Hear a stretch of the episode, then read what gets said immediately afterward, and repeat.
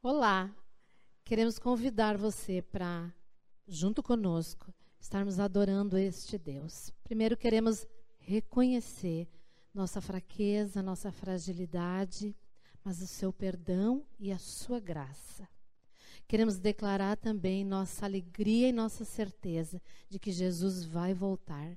E eu convido cada um a estarmos juntos declarando: Hosana, Hosana ao nosso Rei.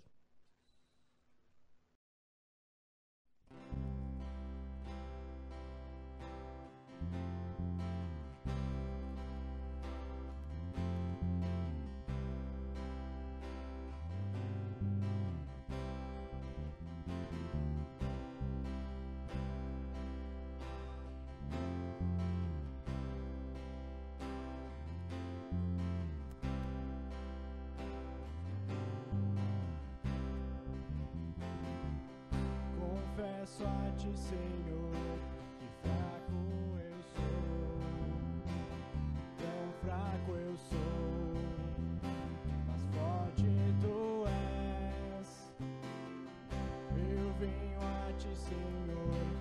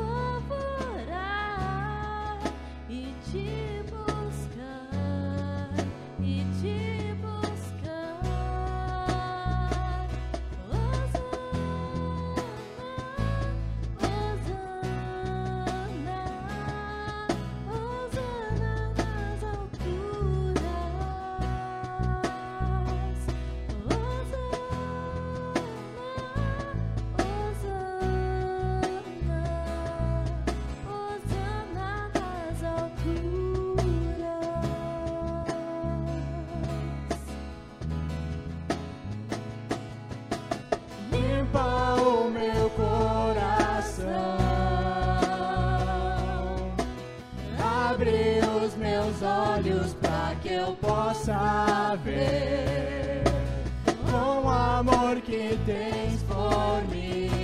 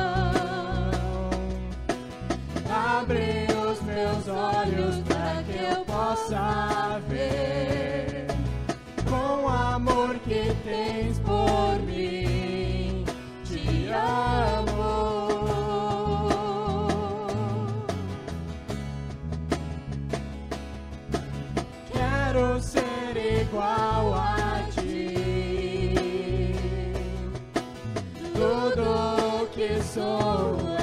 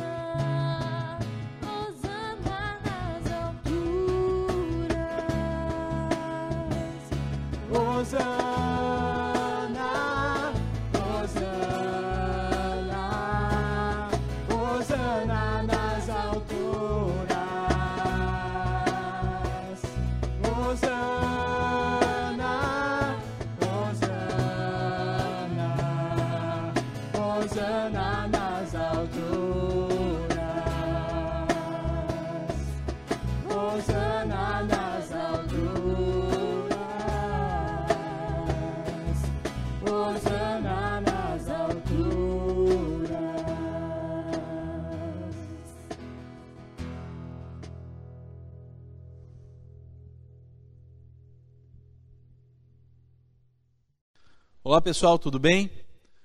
Hoje é o nosso último estudo da série Entendendo o Tempo que Vivemos e Saber o que Fazer. Nós nos baseamos em dois textos. Primeiro, em 1 Crônicas 12, 32, que diz o seguinte: Da tribo de Isacar, duzentos chefes com seus parentes.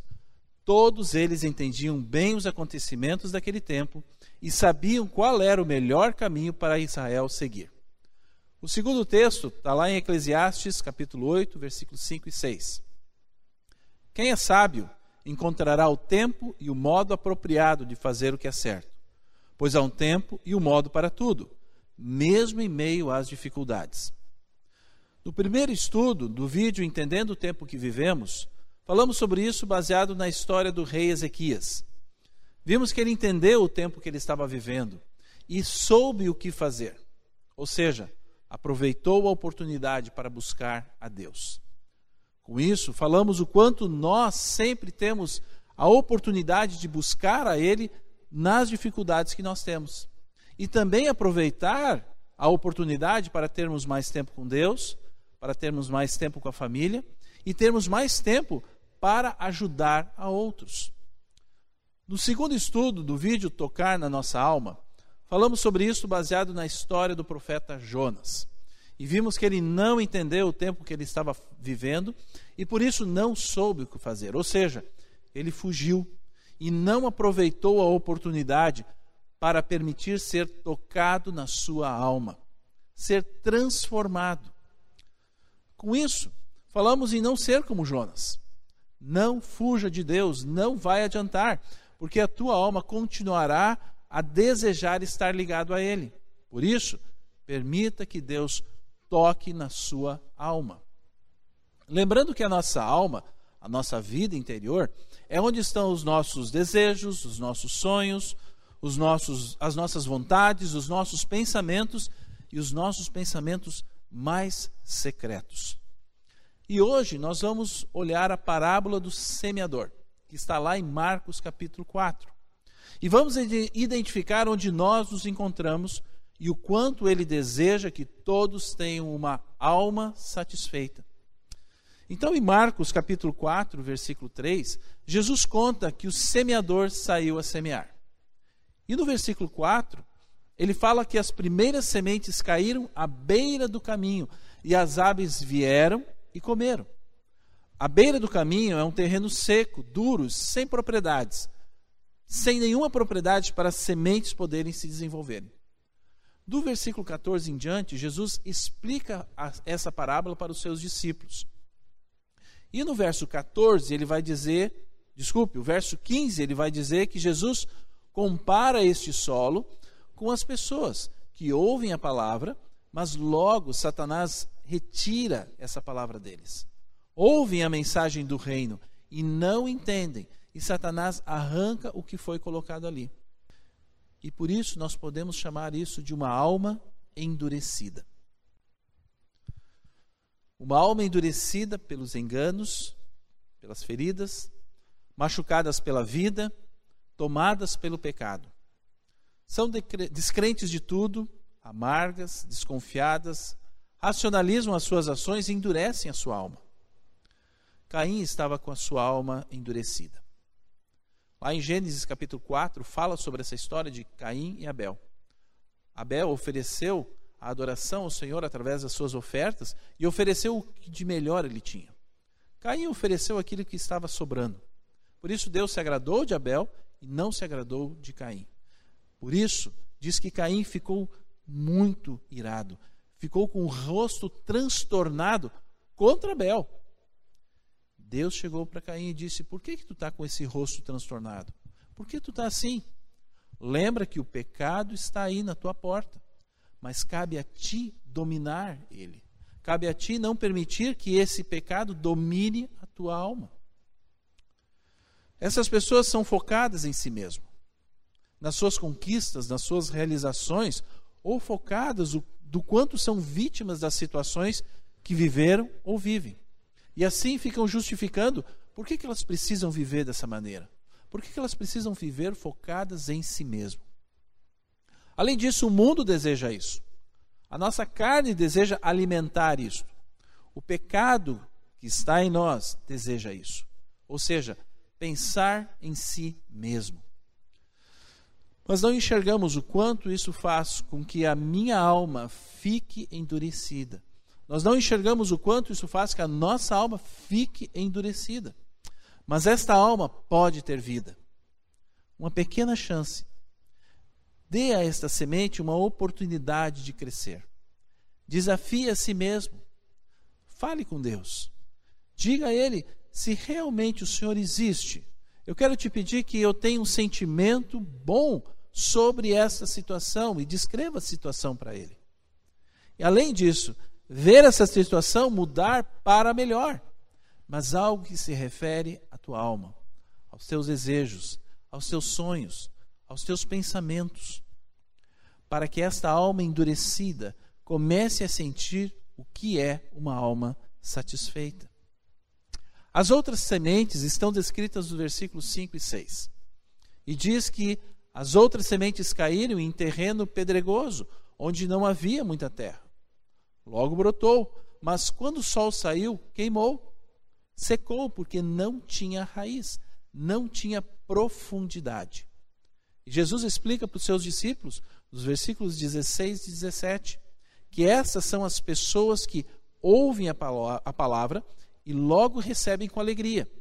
Mas sem raiz, elas duram pouco. E com a tribulação ou a perseguição, por causa da palavra, a abandonam. Nós chamamos isso de uma alma superficial. O mundo deseja superficialidade, mas a minha alma deseja a profundidade com Deus. Salmos 42, 1 e 2 diz: Como a corça anseia por águas correntes, a minha alma anseia por ti, ó Deus. A minha alma tem sede de Deus, do Deus vivo. Apesar da alma dessas pessoas desejarem se aproximar mais e mais de Deus, elas não fazem. E quando vem alguma crise, quando suas vidas ou modo de viver, valores de vida, são colocados em confronto com a palavra, eles desistem, abandonam, fogem. Isso pode ser por frustrações, decepções, tristezas, tristezas profundas, limitações, limitações severas em relação ao trabalho, limitações severas até em, em relação ao espaço físico, limitações em relação à questão financeira. Situações que revelam o quanto a nossa alma deseja, precisa de Deus. E a Sua palavra está ali, junto delas, mas nós podemos abandonar, fugir disso. Também, essas pessoas querem amenizar tudo isso, amenizar esse desconforto que muitas vezes elas sentem através dos seus vícios, como álcool, drogas, pornografia, comida, trabalho, aquilo que se torna um vício para amenizar essa necessidade de Deus. A minha alma desejando ir em direção a Deus, mas nós achando meios para fugir disso. Infelizmente, uma alma superficial erra o alvo. Pessoas que entenderam a palavra, mas que estão levando as suas vidas, as suas almas, a olhar para si mesmos e não para aquele que pode suprir todas as coisas, não para aquele que é o Criador de tudo isso, Deus. O único que sustentará, satisfará, conduzirá e libertará de uma alma superficial para uma alma satisfeita em Deus. As outras sementes são descritas no versículo 7. E diz que a semente caiu entre os espinhos. As plantas cresceram, mas não amadureceram, porque os espinhos também cresceram e sufocaram as plantas e não deram frutos. E a explicação de Jesus está lá no versículo 18 e 19. Que essas pessoas que ouvem a palavra, mas as preocupações da vida, riquezas, enganos, anseios por outras coisas sufocam a palavra e a tornam infrutífera. Seguem o seu próprio caminho e são sufocadas pelas preocupações da vida, pelas riquezas, pelos prazeres e não amadurecem. E nós podemos chamar isso de uma alma satisfeita em si. O foco está nas preocupações, riquezas, desejos e outras coisas que sufocam a alma. Vivemos em um mundo onde somos motivados a crer que as minhas emoções devem decidir a minha vida. Pelas minhas emoções é o que eu devo decidir o que quero e o que eu não quero. Vamos ver se tu te identifica com algumas dessas frases que nós muitas vezes falamos ou até pensamos. Então serei feliz se tiver mais dinheiro. Então serei feliz se tiver este carro. Então serei feliz se tiver estes aplausos. Então serei feliz se. Complete essa frase com aquilo que está na tua mente. O pensamento antigo diz o seguinte: se o diabo não pode te fazer pecar, e ele não pode te fazer pecar, ele pode desejar ou induzir que tu peque, mas a decisão é tua. Então ele te fará ter preocupações, desejos, anseios que farão a tua alma se afastar de Deus. Uma alma cheia de si não tem espaço para Deus e por isso ela não será uma alma satisfeita. E das últimas sementes, diz no versículo 8 que essas sementes caíram em boa terra germinaram, cresceram e deram uma ótima colheita. E a explicação de Jesus no versículo 20 diz o seguinte: que essas são as pessoas que ouvem a palavra, aceitam e dão colheita. Um coração bom e generoso. Por isso nós chamamos isso de uma alma satisfeita. Aqueles que entendem o tempo que vivem e sabem o que fazer. Buscam a Ele o tempo todo permitem serem tocadas na sua alma e assim se aproximam de Deus.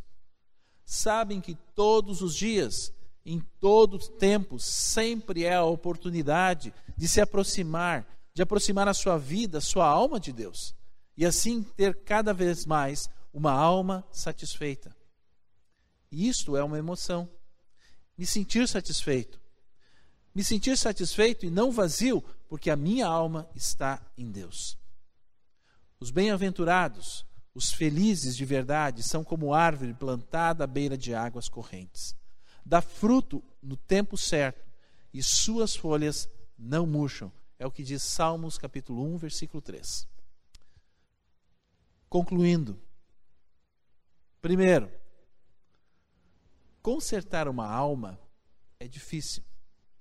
E por isso nós desejamos ou preferimos muitas vezes tratar só aquilo que está no exterior, a nossa vida exterior, aquela que aparece. Mas os arranhões, os amassados, vão se acumulando na nossa vida, vão se acumulando na nossa alma. Vamos pensar o seguinte: vamos pensar que tu tem um carro já há algum tempo, e com o tempo aparece um amassado aqui, um arranhãozinho na porta ali, um paralama um pouquinho mais amassado. E um dia nós estamos, está no estacionamento e tu dá uma ré saindo do estacionamento e tu encosta num carro. Tu sai daquele carro, do teu carro, tu olha e tu vê que tu encostou numa Ferrari. Não é qualquer carro. Um único, um diminuto arranhão. Olhando para o teu carro, Aquilo ali não valia nada, não fazia nenhuma diferença aquele arranhãozinho.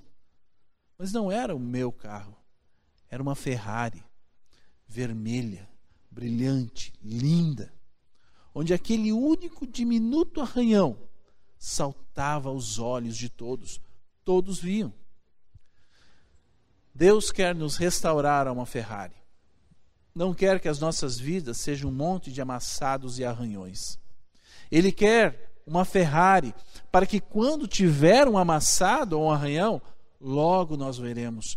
E logo nós vamos permitir ser tocados por Ele, sermos consertados por Ele. Qual alma que tu te identifica?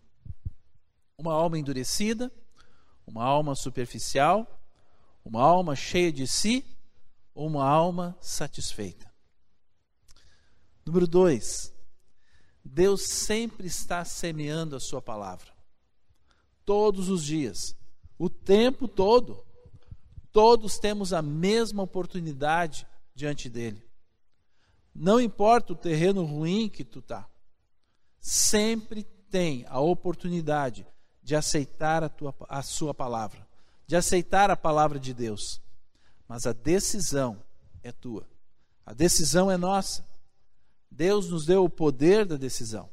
Nós somos responsáveis por essas decisões, pelas decisões da nossa vida e pelas escolhas que nós fizemos diante de Deus. Número 3. Quando eu não aproveito as oportunidades, quando eu não aproveito as oportunidades que Deus me dá, em tocar na minha alma, eu prejudico a minha vida. Mas eu não só prejudico a minha vida, eu prejudico a vida de outras pessoas. Mas além disso também eu não glorifico a Deus com a minha vida. Por exemplo, uma alma amargurada muitas vezes deseja rebaixar outras almas. Uma alma omissa da vida produz feridas em outras almas. Uma alma gananciosa deseja muitas vezes prejudicar outras almas. O que nós devemos desejar sempre é dar vida e não desejar o mal aos que estão à nossa volta. E além disso, ter o desejo profundo de querer glorificar a Deus. Por isso, duas coisas básicas. A primeira, se arrepender do pecado e reconhecer o Senhor Jesus Cristo como seu Senhor e Salvador. A segunda é se arrepender dos pecados em Jesus Cristo e confessar a Ele e buscar a restauração da nossa alma. E número quatro, entendermos o tempo que estamos vivendo e saber o que fazer. Ou seja, organizar os meus dias para que eu possa desfrutar de total contentamento, alegria e confiança na minha vida diária com Deus. E assim ter uma alma satisfeita nele. Vamos orar e pedir que Deus produza isso, faça isso em nossas vidas. Senhor, nós agradecemos porque a tua palavra é tão maravilhosa e podemos ver ela agindo nas nossas vidas. Que as nossas almas, Senhor, sejam uma alma satisfeita, porque nós entendemos o tempo que vivemos, sabemos o que nós devemos fazer e o quanto nós então nisto devemos te procurar, te buscar, permitir o Senhor tocar em nossas almas e ter uma alma satisfeita durante toda a nossa vida.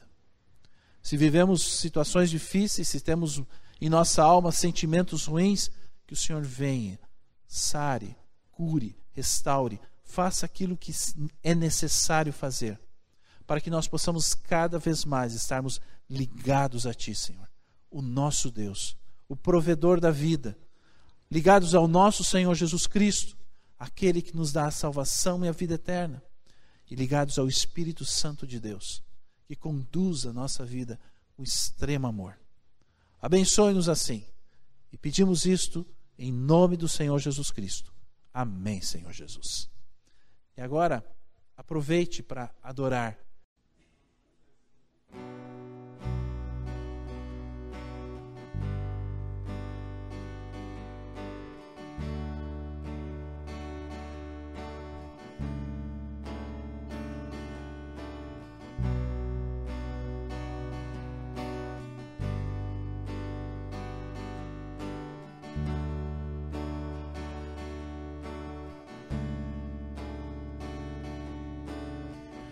Tu és a minha luz, a minha salvação, e a ti me renderei. Se ao teu lado estou, seguro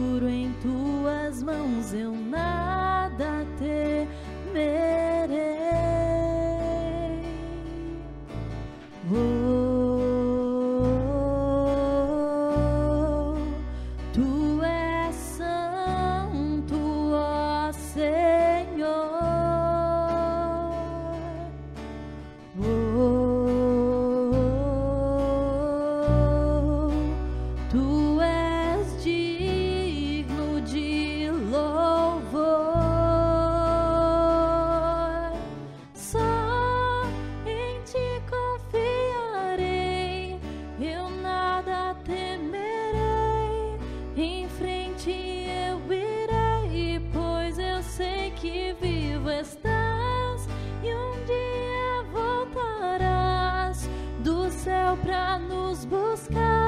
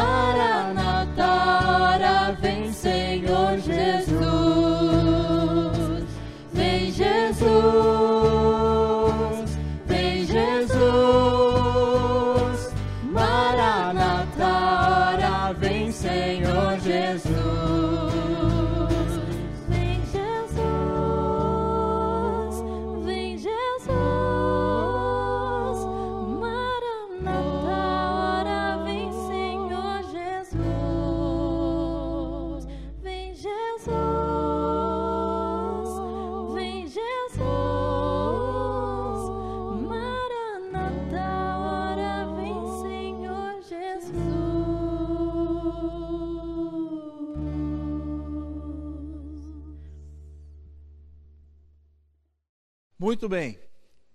Se você não viu os últimos vídeos ou os vídeos anteriores em relação a esse assunto, Dá uma olhada. Entenda mais do que nós estamos falando aqui. Não perca a oportunidade. E que Deus nos abençoe nessa semana e possamos refletir sobre tudo que nós ouvimos e tudo que Deus falou ao nosso coração nesse vídeo, nessa noite, nesse momento. Deus abençoe. Até mais.